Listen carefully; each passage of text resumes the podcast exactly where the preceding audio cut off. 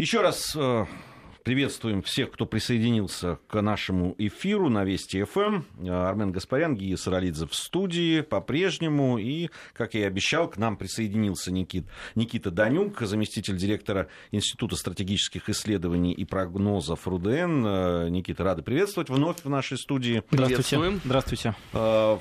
Начнем мы с ну, важного события, которое происходит в Китае.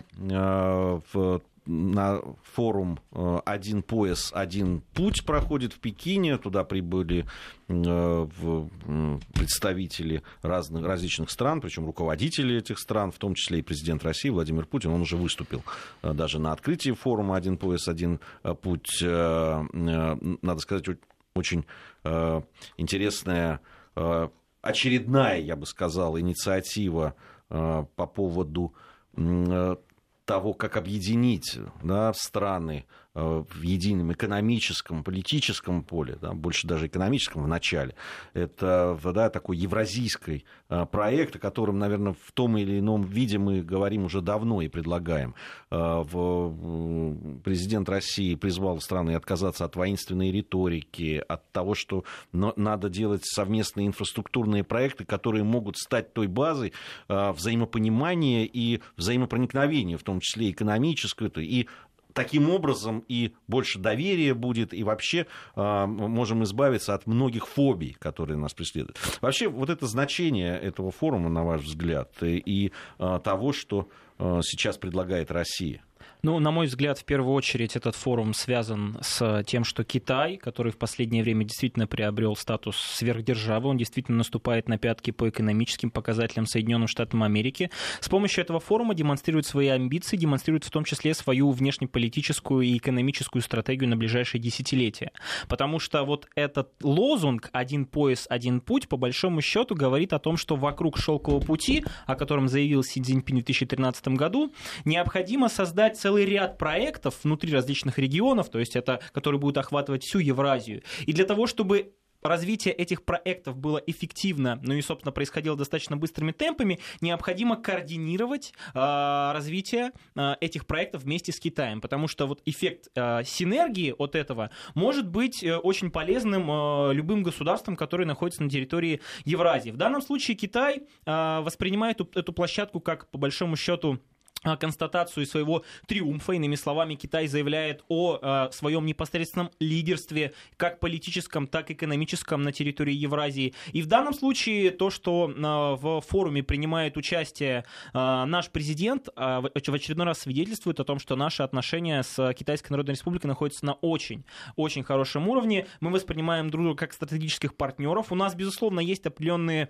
так скажем, сложности. Ну, в первую очередь, кстати, это тоже очень важно. Например, наш э, экономическое, э, э, Евразийский экономический союз а, не должен рассматриваться Китаем как второстепенный проект. Иными словами, мы готовы объединить вот эти а, эм, проекты, но вместе с тем говорим о том, что для нас все-таки принципиальный является суверенитет и развитие а, нашего евразийского экономического пространства. Поэтому мне кажется, что, безусловно, сигнал подан, сигнал, мне кажется, направлен в том числе и в сторону Соединенных Штатов Америки, потому что если мы посмотрим на основной смысл вот этого а, заявление Китая об одном поясе, об одном пути, это по большому счету попытка стать более независимым с точки зрения транс, а, транспортировки с точки зрения логистики а, товаров и услуг. Почему? Потому что э, если мы посмотрим на карту, то Китай, кстати, как и Российская Федерация, он, в общем-то, ну, прямо скажем, начиная от территории на западе Китая, которые там э, соседствуют, ну, фактически соседствуют с Афганистаном, с Пакистаном, заканчивая территорией Китая на востоке и на юге, он окружен э, целой сетью баз Североатлантического альянса, ну, где главную роль играют Соединенные Штаты Америки. И поэтому, поэтому при потенциальном конфликте, вот если мы предположим развитие самого негативного сценария, мы увидим, что Китай, который обладает э, самым большим экономическим потенциалом, э, в один прекрасный момент может быть заблокирован э, на море, и э, его попытки обойти эту блокировку, ну, будут достаточно неудачными, потому что, прямо скажем, пока что с точки зрения военно военного потенциала Китай пока еще не достиг такого уровня. Вот поэтому е- очень Есть важно. ведь и региональные проблемы на самом деле и у того же Китая, хотя мы и говорим, что достиг там сверхдержавы державы и так далее. Я вот на что, Никита, обратил бы внимание, что в этом форуме не приняла участие, бойкотирует этот форум Индия. Тоже, прямо скажем, не последний игрок. И, и э, по экономическому потенциалу, и по ресурсу э, людскому и так далее. При том, что у России это традиционно хорошие отношения с Индией, и мы можем, конечно, стать э, в, как раз ну, той страной, которая сможет да, там, э, налаживать и, и как-то да, снимать ту остроту отношений, которые существуют. Ну, безусловно, потому что для нас формат э, БРИКС чрезвычайно важный. Мы э, всегда выступали за его дальнейшее развитие. И, конечно, мы могли бы, э, наверное, оказать на, на Индию ну, некоторого рода, наверное, влияние в данном вопросе. Но почему-то вот не попросили нас об этом. Не, ну здесь, здесь понятно, все-таки принимающая сторона это Китай, и э, их отношения это, безусловно, их отношения. Я к тому, что э, все в мире все-таки взаимосвязано. Есть э, интересы, есть трения, есть противоречия стран и так далее. Но как раз вот эти возможности, которые предлагает, и те пути, которые предлагает, в том числе президент России вот на этом форуме, они интересны всем.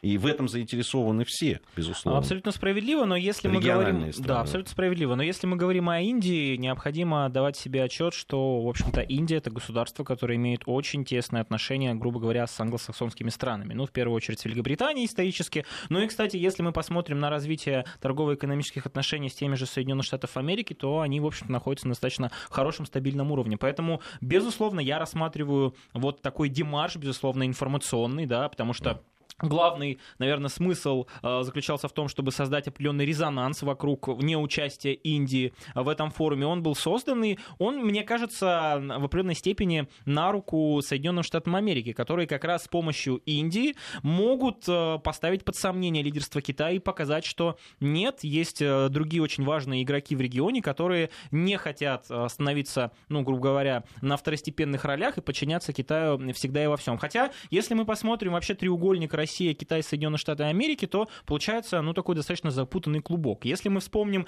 Дональда Трампа до того, как он стал официально президентом Соединенных Штатов Америки, мы помним, что у него была очень агрессивная воинственная риторика в отношении Китая. Он угрожал повышением тарифных барьеров, говорил о возможной торговой войне с Китайской Народной Республикой. Кстати, э, очень интересна была реакция Китая на эту риторику уже после того, как Дональд Трамп стал избранным президентом. Не со стороны Си Цзиньпиня, но со стороны второго лица в Китае была э, официально, официально озвучен тезис о том, что Китай не хочет торговой войны и готов на определенные издержки, готов на определенные шаги навстречу Соединенным Штатам Америки для того, чтобы снять вот накал вокруг этой ситуации. При этом э, в отношении России, если опять же вспомнить предвыборную риторику, Дональд Трамп вроде как собирался, ну пусть и на словах, но тем не менее, вроде выстраивать конструктивные отношения и создавать платформу для наговоренности. Получилось все наоборот.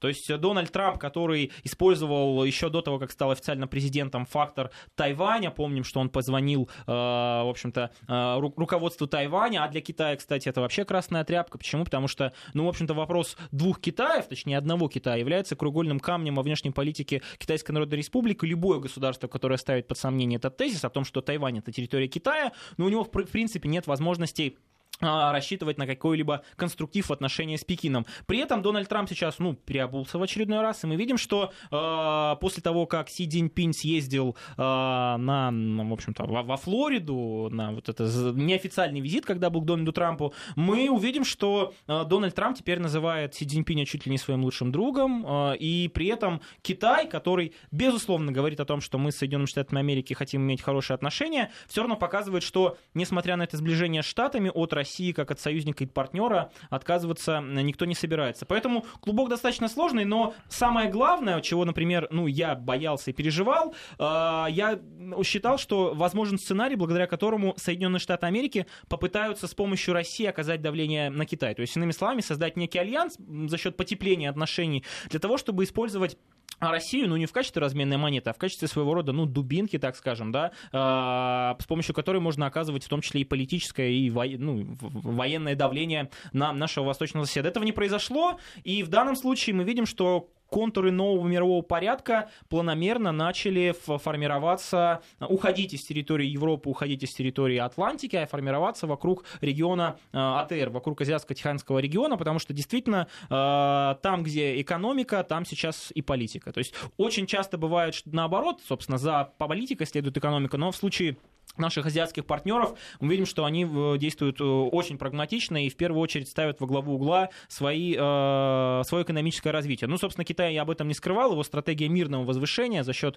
увеличения э, роли Китая в торговой экономической системе в целом и позволит и оказывать все большее влияние на глобальные политические процессы в том числе. Но Я при этом не надо ведь забывать о том, что Трамп-то, может быть, он и переобулся по отношению к Китаю но сама эта риторика никуда ровным счетом не делась.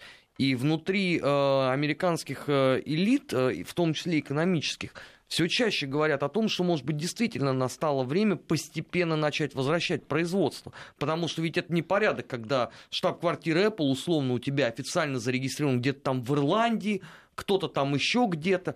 От этого страдает внутриамериканский рынок. Абсолютно справедливо. Более того, это было один из главных э, тезисов э, внутриполитической и социально-экономической программы Дональда Трампа. И действительно, одна и та же Америка, которая столкнулась с большим кризисом в американской экономике, потому что элементарно не хватало рабочих мест, не хватало элементарных производств, где можно было бы собственно, найти э, это рабочее место. И в данном случае Дональд Трамп ну, находится между Силой и Харибдой. С другой стороны, вроде намечен вектор на э, сохранение нормальных отношений с э, Китаем. С другой стороны, выполнять обещания перед своим ядерным электоратом, безусловно, необходимо, раз уж он вознамерился в том числе и баллотироваться на второй срок. Что касается в целом, так скажем, отношений, перспектив отношений между Китаем и Соединенных Штатов Америки, я думаю, что мы неоднократно неоднократно еще увидим со стороны Дональда Трампа попытки оказывать давление на Китай. Вот недавняя нагнетание обстановки вокруг э, Корейского полуострова, лично на мой взгляд, точно так же связано именно с Китаем.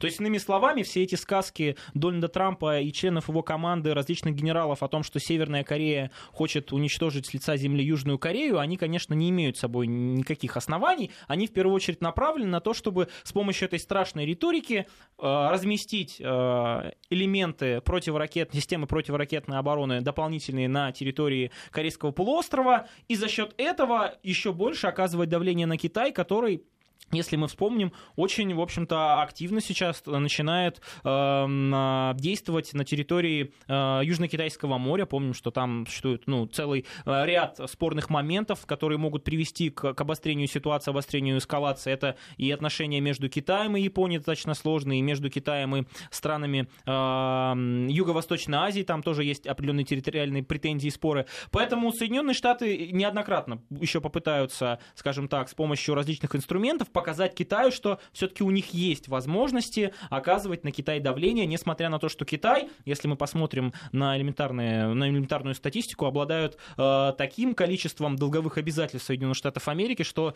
в один прекрасный момент, ну, если Китай уж захочет, он э, в раз может разрушить э, американскую экономику. Конечно, и, и Китай пострадает да, не меньше, но если мы говорим о, так скажем, вот потенциальном сдерживании, то и у Штатов есть инструменты сдерживания Китая, ну и у Китая, соответственно. Я, я вот не сколько поводу, Я по тогда. поводу сдерживания... Э, дело в том, что вот я на что обратил бы внимание, что сейчас вот такая реальная международная политика. Ведь э, вот эта встреча сейчас на форуме в Пекине, это реальная международная политика с реальными какими-то вещами. Понятно, что не завтра это произойдет, и, и пока создается какая-то база, и понятно, что это все будет двигаться. Но это уже давно а, такие шаги предпринимаются, и они делаются, а, в том числе и между Россией и Китаем. Да, китайцы очень сложные переговорщики, да, Китай вообще сложная страна, да, такая восточная, со своим Кей, менталитетом. Подожди, а ты можешь назвать хоть одного простого переговорщика? Ну, я мог бы сейчас, не, не хочу, смотря в какой ситуации, смотря в какой ситуации. Э, как раз Китай сейчас находится в той ситуации, когда они и так э, непростые переговорщики в силу своего менталитета, да, такого восточного, но сейчас они еще и экономически сильны, да, и, и по военно-техническим параметрам тоже подтягиваются. С другой стороны, вот я говорю о реальной политике международной, которая делается, и о том, что происходит сейчас в Соединенных Штатах Америки, где, на мой взгляд, понятно, что это немножко утрировано сейчас и упрощенно говорю, но там все-таки международная политика в силу вот сложившихся обстоятельств, вот этой всей э, предвыборной гонки и того, что сейчас происходит, она в заложниках внутренней политики американской. Вот э, мимо этого же не пройдешь. Понимаешь, э, любые шаги, которые предпринимает Трамп, они, может быть, на международной арене. Они, конечно же, ориентированы и на международную э, политику, и какие-то шаги делаются. Но во многом они еще ориентируются на ту ситуацию, которая у него сложилась там, у себя, в Америке. Ведь удар по Сирии, да, там сразу, сразу раз опубликовали, о, и этот э, э там, э, индекс поддержки Трампа вырос после ударов по Сирии там, на там, 35 пунктов. Понимаешь? Или э, э, высказался он жестко про Северную Корею. Не, то есть, с одной стороны, это вроде как шаги, которые должны там, нам что-то показать, России, там, Китаю и так далее. А с другой стороны, они ориентированы на свою внутреннюю политику, понимаешь? В то, же, в то время как Китай, Россия, там, другие игроки, они действительно занимаются международной политикой выстраивают отношения. Мне кажется, это тоже нельзя сбрасывать со счетов. Безусловно, Дональд Трамп оказался заложником сложной внутриполитической ситуации в Соединенных Штатах, когда его не принял политический истеблишмент американский. Потому что Дональд Трамп, к сожалению, ну, собственно, для него и для его членов его команды не имеет прочной позиции среди американской элиты для того, чтобы в полной мере или хотя бы на 50% начать реализовывать, ну, хотя бы реформы во внешней политике, я уж не во, во внешней политике, я уж не говорю про внутреннюю. Если мы посмотрим на те инициативы и, собственно, на итоги итоге 100 дней президентства Дональда Трампа мы увидим, что, ну, наверное, процентов 7-5 ему удалось осуществить, хотя он говорит о том, что, ну, чуть ли не все 100% своих предвыборных обещаний он а, исполнил. Кстати, одно из первых реальных э, обещаний, которые Дональд Трамп, э, собственно, озвучивал во время своей предвыборной кампании, он исполнил. И это обещание было на руку Китаю. Помним, да, что он отменил фактически вот созданный руками Барака Обамы и его советников, его помощников э, договор который, ну, в общем-то, создавал на территории э, Азиатско-Тихоокеанского региона зону свободной торговли, где главными становились Соединенные Штаты Америки. Это был очень демонстративный шаг и жест, когда он ротчерком своего пера показал о том, что нет, мы рассматриваем этот проект как невыгодный для э, американской экономики, и в данном случае неожиданным образом это сыграло на руку Китаю, потому что, в общем-то, Соединенные Штаты Америки развязали Китаю руки, теперь Китай имеет, в общем-то, все шансы э, стать доминирующей силой, в том числе и в экономическом Интересно, отношении что с одной стороны действительно Китаю, а с другой стороны я просто там в Германии встречался с людьми, которые там устраивали митинги в, против э, этого договора с Соединенными Штатами Америки, потому что резонно считали, что многие э, э, экологические такие да, рамки и э, барьеры, которые были уже приняты в странах, особенно старой Европы, они просто рухнут потому что там все под диктатом американских стандартов, которые гораздо ниже, экологические, там и здравоохранение и так далее. Ну а ничего не... Почему ты в прошедшем времени говоришь, во Франции, пожалуйста, во время предвыборной критиковал вполне себе Лепен. А в Германии сейчас нет, предстоят они, выборы, так фактически... все митинги вернутся, я тебя уверяю. Нет, нет, я к тому, что американцы сами в какой-то момент отказались от этого. Европейские вот эти э, э, люди, которые э, против этого э, как-то восставали, они оказались в таком подвешенном состоянии. Ну, их же мнение никто и не спрашивал. А, а по поводу больших вот инфраструктурных проектов, ведь э, еще одно очень заявление э, интересное Владимира Путина тоже на на выступление. Это по поводу того, что инфраструктурные проекты в рамках Евразес, с одной стороны, Европейского, э, Евразийского экономического союза, э, инициативы «Один пояс, один путь», в связке еще и с э, всеми э, Северным морским путем, э, путем э, способны создать вообще принципиально новую транспортную конфигурацию евразийского континента. А это повлечет за собой вообще многие изменения инфраструктурные. Потому что понятно, что там, где э, пути, э, там, где э, транспорт, транспортные конфигурации, тут же возникает масса всего остального.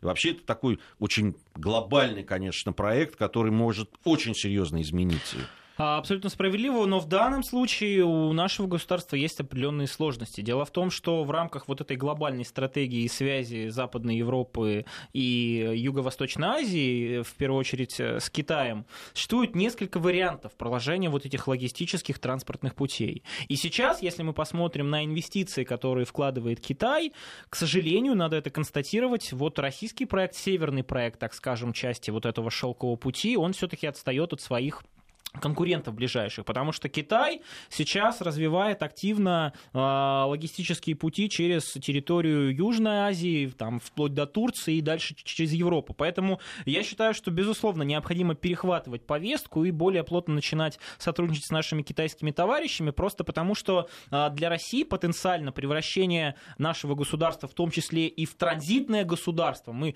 если посмотрим элементарно на э, те возможности, которые нам этот сценарий открывает, ну, ну, даст развитие нашей экономики, не только экономики, но и нашим э, регионам, которые находятся, ну, так скажем, в очень печальном состоянии, в первую очередь я имею в виду Дальний Восток, Сибирь. А, вот если получится перехватить э, вот, эту, вот это лидерство да, среди э, возможных проектов, э, которые будут интересны Китаю, я думаю, что ну, в данном случае это очень хорошо отразится и на, на нашей экономике. Но вместе с тем, как неоднократно подчеркивал наш президент, все-таки мы отдаем себе отчет и отдаем себе право в первую очередь заниматься Евразийским экономическим союзом Союзом и считаем именно этот проект приоритетным, хотя прекрасно понимаем, что вот э, сопри... участие в том числе в различных инфраструктурных проектах Китая, который будет идти на пользу Китаю в рамках э, проекта «Шелкового пути», ну, будет полезно и нам. Но просто э, так или иначе будет возникать, будут возникать сложности с Китаем. Почему? Потому что у нас есть территория Центральной Азии, которая уже стала ну, за последние 5-10 лет местом столкновения наших интересов. Если мы посмотрим на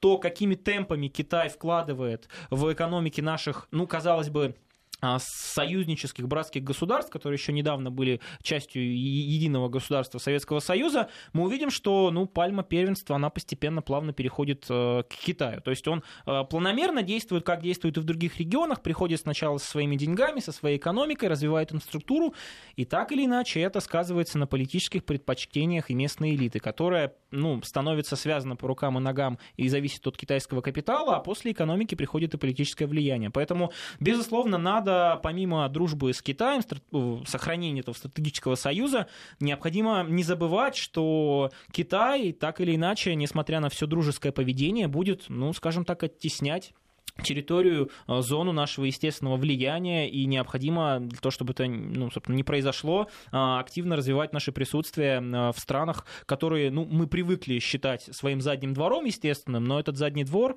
не дай бог, может рано или поздно оказаться двором Китая. Э, напомню, что Никита Данюк у нас сегодня в гостях, заместитель директора Института стратегических исследований и прогнозов РУДН. Э, сейчас у нас скоро совсем новости э, середины часа, затем мы продолжим в обсуждении важных тем. По поводу, пишут нам по поводу сегодняшнего митинга, который был да, связан с инновацией. Так вот, я хочу сказать, мы вчера очень подробно об этом говорили, мы два дня подводим итоги, поэтому сегодня, наверное, столько внимания не будем уделять. Единственное, что я обратил бы на что внимание. С одной стороны, э, конечно, э, важно, что уже сейчас э, мэрия и сам мэр Собянин заявили о том, что они очень внимательно Э, отнесутся ко всем предложениям и ко всей той критике и э, пожеланиям, которые прозвучали. Это важно. Разговаривать, конечно, надо с людьми, безусловно, и это правильно. Э, с другой стороны, меня лично порадовал тот факт, что те люди, которые хотели превратить это в политическое некое действие, да, сами организаторы митинга попросили удалить их. Ну, вот. то есть в сухом остатке все наши вчерашние прогнозы сбылись. Да, просто, да, разговор э, должен быть предметный, разговор должен быть с двух сторон, и понятно, что есть э, какие-то пожелания и требования у людей, они законные абсолютно. С другой стороны, конечно, их надо решать в, э, в общении и в, в таком в конструктивном плане, потому что речь касается, конечно, жилья людей, и здесь это очень важно спокойно все это обсуждать и делать. Вот, поэтому мне кажется, что Э, здесь все идет в том виде, в котором должно идти. А, мы буквально через, э, буквально через несколько минут вернемся, продолжим. И я бы, конечно, хотел э, поговорить э, отдельно о... Мы немножко затрагивали эту тему вчера, но так подробно не говорили. Об отставке главы ФБР Соединенных Штатов Америки. Очень, это очень любопытный сюжет, на мой взгляд, потому что он напрямую связан с Россией. Вообще это совсем это не связано, оказывается, с внутренней политикой, как утверждают журналисты. Но Трамп в очередной раз потребует все-таки предоставить ему доказательства участия России в предвыборной кампании ну, США. Это, вот об этом Эта мы, музыка будет вечна. Обо всем этом мы поговорим после новостей. Недельный отчет. Подводим итоги. Анализируем главные события. Продолжаем нашу программу. Армен Гаспарян, Гия Саралидзе в студии Вести ФМ. Никита Данюк у нас сегодня в гостях, заместитель директора Института стратегических исследований и прогнозов РУДН. А, итак, э, отставка. Неожиданная отставка, сделанная, в общем, не, не, не совсем, мне кажется, в, в американской традиции, когда человек, а, все-таки немаловажный человек, так скажем, э, как Джеймс Коми, возглавлявший ФБР, узнает о своем о, своем, о, о своей отставке из, из, из уст журналистов, чуть ли не в прямом эфире, там это в, в Твиттере об этом сообщается. Не, ну, почему чуть ли так и было? Во да. время его выступления пришла новость о том, что... Что в Твиттере написано, тут, тут, тут непонятно, то ли по телевидению, то ли по Твиттеру его уволили. Ну, в общем, э, благодаря электронным средствам связи. Э, в любом случае. Конечно же, все это замешано на э, всей этой истории с российским вмешательством, якобы существующим в выборы Соединенных Штатов Америки. Сам этот коми, потом, когда комментировал Эм, эту отставку уже потом э, впоследствии президент США, он назвал Коми э, нелицеприятными всякими эпитетами, что он там выброжальщик, ну, что-то вот можно так перевести, да, такой э, пижон, короче говоря. И все вот его это, вот эти то открытие дела против Клинтон, Хиллари, то закрытие, то опять там это, все эти движения были больше направлены на то, чтобы там, показать себя. Так вот, По-моему, все эти движения были направлены только в сторону средств массовой информации. Ну, Реально ну, никакая работа не велась никем. Ну, скорее всего, да, но трудно сказать, что люди там открывают э, следствие, потом через неделю его закрывают. Вряд ли вот за эту неделю они смогли выяснить все абсолютно и это закрыть. Э, что вообще это значит, э, Никита? Как, как, как вы могли бы это все прокомментировать? Мне кажется, это свидетельствует о том, что борьба, конфликт внутри американской элиты, внутри истеблишмента, он продолжается, и эта борьба носит э, ну, такой характер позиционный, который переходит иногда ну, в эм, фазу горячего конфликта. Вот сейчас Дональд Трамп после определенной передышки э, нанес контрудар э, в отношении своих оппонентов. Действительно, случай достаточно необычный, потому что это второй раз в истории, когда директор ФБР именно увольняет президент. Это было в 93 году при Клинтоне первый раз. При этом э, Дональд Трамп, если мы посмотрим предысторию, он все-таки не являлся главным инициатором а, вот этого увольнения. По официальной версии а, главным инициатором было Министерство юстиции, а именно а, Сэшенс, это человек, который параллельно является Министерством юстиции и генеральным прокурором. Именно Министерству юстиции подчинено Федеральное бюро расследований. И вот один из замов Сэшенса, когда приступил к своим полномочиям и видел начал э, разбираться, собственно, как обстоят дела в Министерстве юстиции, как обстоят дела в ФБР, э, принял решение, что Джеймс Коми, ну, по многим параметрам не соответствует занимаемой должности, и официальная э, причина отставки звучит так, с утратой доверия. Ну, грубо говоря, кстати, очень похоже на то, как у нас иногда происходит также аппаратной перестановки. А, действительно, Джеймс Коми — это человек, который а, на протяжении всей своей карьеры очень любил взаимодействие с средствами массовой информации, то есть это очень эм, необычно для человека, который занимается такого рода деятельностью, он очень любил внимание, у него были постоянные такие эм, сложные отношения с средствами массовой информации, он пришел на свой пост в 2013 году, его назначил Барак Обама, и при этом Джеймс Коми, если говорить о его политических предпочтениях, ну, находился постоянно между Сциллой и Харибдой. С одной стороны, он говорил о том, что когда-то был республиканцем, сейчас является беспартийным. А, вот совсем недавно он э, стал объектом резкой критики со стороны демократов, в первую очередь Хиллари Клинтон, потому что она в очередной раз заявила о том, что именно Джеймс Коми является одной из главных причин э, ее проигрыша на прошедших президентских выборах, потому что он то э, говорил о том, что необходимо приостановить расследование в отношении Хиллари Клинтон, потом появились некие дополнительные факты, необходимо снова возобновить, и, собственно, э, после того, как уже Дональд Трамп стал президентом, он начал играть активную роль в так называемом расследовании в комитете по разведке э, с Конгресса Соединенных Штатов Америки о так называемом влиянии русских хакеров, русских, русского следа в результатах э, президентских выборов. Причем э, Коми действовал в излюбленной манере в последнее время представителей спецслужб США, заявляя о том, что да, безусловно, влияние это было, и русские причастны, и вообще они виновны только потому, что могут, но при этом никаких доказательств он, ну, собственно, не предоставлял. Вот именно поэтому сейчас э, внутри Соединенных Штатов Америки очень сильно раздут этот скандал. Необходимо не забывать, что помимо очень влиятельной части политической элиты США, у Дональда Трампа очень плохие отношения, он находится в состоянии настоящей войны со средствами массовой информации традиционными. То есть 90% средств массовой информации и пишущие газеты различные, электронные телекомпании, они ну, действительно всеми силами пытаются действующего президента США дискредитировать. Поэтому вот этот повод очень удобный, на мой взгляд, стал действительно тиражироваться и уже начали сравнивать этот шаг э, Дональда Трампа с Уотергейтом, который произошел с Никсоном, потому что, ну, действительно, по версии оппонентов Трампа, Трамп уволил Коми, потому что, видимо, он был близок к тому, чтобы э, обналичить связь Трампа с некими русскими плохими. Хотя, если мы посмотрим детально, то э, связи-то как раз не очень много, потому что инициатором, опять же, увольнения Коми было Министерство юстиции. Когда был Уотергейт, и Никсон попросил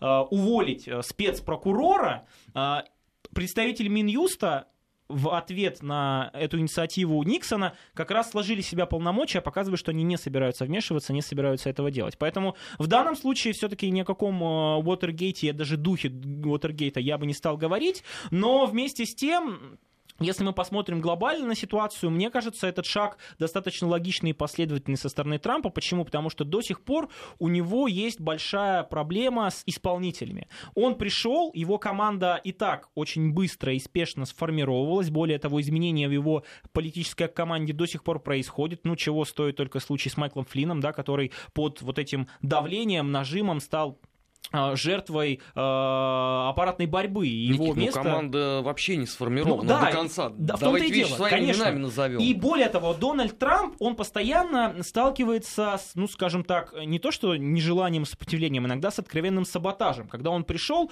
помним, э, там, исполняющий обязанности генпрокурора чуть ли не начала саботировать его указы, многие губернаторы сказали о том, что мы не будем исполнять заявление э, э, инициативы Дональда Трампа. Поэтому, безусловно, для того, чтобы становиться настоящим настоящим президентом Соединенных Штатов Америки, он должен ставить в том числе на руководящие должности людей, которые ему лояльны. Кстати, по одной из версий, не знаю, правда это или нет, а, увольнение Коми было связано с тем, что он не принес присягу, верность Дональду Трампу, когда у них ну, состоялся такая, да, да, при, приватный разговор. Ну, вместе с тем, мне кажется, эта ситуация достаточно логичная, потому что Дональд Трамп это человек, который выстраивает э, свою команду с помощью, ну, понятно, профессионализма, но в том числе и с помощью э, лояльности. Он сейчас находится в состоянии, ну, так скажем, обороны, и поэтому для того, чтобы продержаться под, этим, э, под этими атаками, постоянными информационными, попытки его дискредитировать, дискредитировать членов его команды, ему необходимо не просто профессионалы, а настоящие доверенные, нормальные, лояльные к нему люди.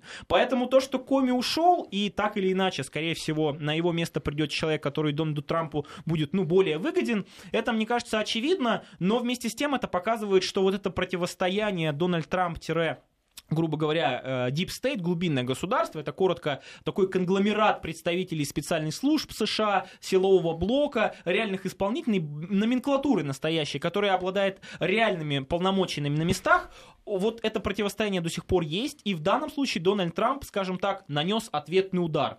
Будет ли ответный удар скорым со стороны его оппонентов? Ну, посмотрим. На мой взгляд, вот это противостояние между Дональдом Трампом и очень влиятельной частью политической элиты США все-таки будет продолжаться, и в этом является, мне кажется, главная слабость Дональда Трампа. Потому что, да, он избранный президент, но без э, перемирия и без нормального функционирования, без нормальных коммуникаций с элитой американской, его и внешнеполитические, и внутриполитические инициативы все-таки ждет полный провал, как опять же показывают его инициативы, которые были отданы на рассмотрение в Конгресс США. То есть Конгресс, где и в Палате, Сена... в Палате представителей, и в Сенате США э, подавляющую роль играют республиканцы, то есть они там составляют большинство, эти инициативы не проходят иногда даже там первый этап рассмотрения. То есть у Дональда Трампа очень сложные отношения внутри э, э, политической системы американской, и поэтому, безусловно, вот, эти, э, вот эта борьба, она будет выливаться в том числе и в отставки, и в какие-либо сливы, и компроматы, и как скоро она закончится, ну, сказать очень сложно. В, в любом случае, ситуация для Штатов достаточно уникальная, потому что она говорит о том, что в Америке сложился настоящий кризис, и этот кризис может привести к кризису доверия к самим политическим институтам США, которым так горди... А, из-за которых так гордятся американцы, потому что действительно одна из главных особенностей, ну и настоящих достижений американцев является мирная сменяемость власти, мирная передача полномочий от одной финансово-промышленной группы, там, политической группы к другой. Вот Дональд Трамп стал яблоком, яблоком раздора, и это может очень э, негативно сказаться на всей системе ну, э, американской политики. То есть здесь можно сказать, что слабость президента в данном случае и вообще политической системы из-за, из президента, да, который вот э, оказался таким неугодным э, и части истеблишмента политического, большей части, оно, можно поставить знак равенства того, что, ну, собственно, и кризис Соединенных Штатов Америки будет отражаться в том числе и на развитии этой страны, и на ее месте и роли э, в мире. Э, это тоже как раз о чем я говорил, когда мы говорили о э, форуме в Пекине, который проходит. У нас сейчас информация о погоде и региональные новости, затем мы вернемся и продолжим нашу программу. Недельный отчет. Подводим итоги. Анализируем главные события. Продолжаем подводить итоги недели вместе с Никитой Данюком, заместитель директора Института стратегических исследований и прогнозов РУДН. Э, Никита, вот, э, э, конечно, не можем пройти мимо событий во Франции. Сегодня, 14 мая, в Елисейском дворце состоялась передача, торжественная, я бы сказал, передача полномочий президента Франции от социалиста Франсуа Оланда – одного из самых популярных, я бы сказал, президентов Самого, наверное, если про Францию, самого популярного. Да, безусловно. Который впервые в истории, будучи действующим главой, не выдвинулся да. в кандидаты в президенты. Так все хорошо он сделал, он все успел. За Солидно это поработал, Он все прочим. успел. Все, человек спокойно сделал все дела и передал теперь дела Эммануэлю Макрону. Но если серьезно, конечно, э, мы говорили только что о кризисе политической Э, системы в Соединенных Штатах Америки, конечно, выборы, при том, что все глобалисты радовались э, тому, что, ну, действительно, фактически победа Марин Ле Пен, э, которая понятно, изначально даже с французскими э, политологами и просто э, франц... гражданами Франции я обсуждал, еще когда только-только начиналось. Всё. Они говорили о Фионе, они говорили о том, что Лепен, скорее всего, выйдет во второй тур, но э, проиграет Фиону. Тогда вот такой расклад был. Э, никто не ожидал, что обрушатся на Фиона, уберут его, вот, а потом уже, понятно, во втором туре расправится и с Лепен. Э, ну, все французы я так понял, что э, общаясь с ними, что проголосовать за Марин Ле Пен, даже если им совсем не нравится тот человек, который стоит напротив, они не могут себя ментально заставить. Это вот этот весь бэкграунд папаши Ле Пена там, и всего Национального фронта, он Э, э, Марина Ле Пен не смогла от этого, конечно, багажа избавиться. Но, с другой стороны, вот... Она и не пыталась так, давай Нет, знаешь, скажем, она на определенном этапе она, она сохраняла его бэкграунд. Э, она сохраняла, но она все таки вот за последнее время очень сильно отошла. Ну, она этого. вывела, собственно, своего отца из Национального фронта, она да. лишила его непосредственно полномочий, и при этом, если мы посмотрим динамику развития политической силы Национальный фронт с 2011 по 2017 год, мы увидим, что даже с точки зрения идеологии люди, они очень сильно поменялись. Это, кстати, да. помогло им э, превратиться из некогда абсолютно маргинальной радикальной структуры, ну, в, наверное, сейчас одну из самых перспективных и уж точно самых мощных оппозиционных сил в стране, потому что буквально вот совсем скоро в июне пройдут парламентские выборы во Франции, которые в том числе будут формировать существующее положение дел, потому что Франция это парламентско-президентская республика. И в этом смысле Марин Ле Пен имеет все шансы превратить Национальный фронт в главную оппозиционную силу в стране. Да, безусловно, есть определенный шлейф, но все-таки, если мы посмотрим на Ле Пен и ее политтехнологов, они смогли вывести Национальный фронт из статуса маргинальной партии, которую называют фашистами, э, там, нацистами, в, действительно в ранг э, тех партий, которые могут существовать внутри политических систем европейских государств, но при этом у них есть определенная ниша, которая, как правильно абсолютно сказали, но она просто не может э, обычных рядовых французов расположить на свою сторону. Это, конечно, вопрос и по поводу мигрантов, и по поводу национальной идентичности, и по поводу ислама, и, конечно, по поводу евро, и по поводу будущего Франции Франции в Европе. Сейчас французы, ну, это мое впечатление, ментально не готовы, в отличие от тех же а, товарищей из Туманного Альбиона, выходить из Европейского Союза, потому что они просто не знают, что делать дальше. И так во Франции, кстати, сейчас не все очень хорошо с точки зрения, например, той же экономики. Если мы посмотрим на те же правила, которые устанавливает Брюссель в отношении европейских государств, бюджетные правила по поводу э, там, 3% э, дефицита, э, дефицитного бюджета от ВВП, по поводу госдолга, который не должен превышать 60% от ВВП, у Франции цифры такие. Это больше 3% бюджетный дефицит и 90, там, более 90% госдолга. То есть они тоже нарушают все мыслимые и немыслимые правила, которые предписаны Брюсселем и на которые настаивает наступление которых настаивает Берлин. Но, тем не менее, они хотят оставаться до сих пор в Европейском Союзе, просто, видимо, не понимая, что их будет ждать без единой Европы. Действительно, вот, Никита, вы сказали о том, что очень важно будет выборы в парламент. Об этом сразу все э, говорили еще во время второго тура. О том, что да, скорее всего, победит Макрон, э, предрешена его победа, но и тут же вот говорили о том, что парламентские выборы, потому что основа для эффективной работы Э, президента во Франции, во французской вот этой политической системе остается, конечно, если у него есть опора на большинство в парламенте. Если мы посмотрим на первый тур, который да, вот по голосованию приближен к тому, что будет происходить на парламентских выборах, мы там увидим, да, что там небольшой отрыв э, Макрона от, э, собственно, Лепена, а дальше от третьим Фион, да, там, а четвертым совсем тоже с небольшим отрывом другие, те самые крайние, только левые, да, в... Ну, Поэтому... он как бы намекнул э, Макрону, что он готов создавать коалицию. А кто кроме него? Ну, а, я все-таки рассматриваю более перспективный вариант, где леволиберальный Макрон, который, собственно, является выходцем из социалистической партии, потому что он находился в правительстве а, Франсуа Оланда, занимал пост министра экономики. Экономика. Он, с точки зрения идеологической платформы, конечно, близок больше к левому спектру. То есть, безусловно, он попытается, и, мне кажется, социалисты на это пойдут. Кстати, это очень важный момент. А, классические политические силы во Франции, которые на протяжении ну, последних десятилетий, в общем-то, формировали политический контур Французской Республики. Это республиканцы в лице... И социалисты. И социалисты, они потерпели просто крах. То есть, э, грубо говоря, мы видим, что со стороны э, европейского общества, в данном случае французов, есть реальный запрос на новые силы. То есть на людей, которые не воспринимают себя в рамках, там, грубо говоря, строгих границ, строгих каких-то рамок очерченных политических. И Эммануэль Макрон как и, собственно, Марин Ле очень грамотно этим воспользовались. Но что касается перспектив, мне кажется, что социалистам будет очень важно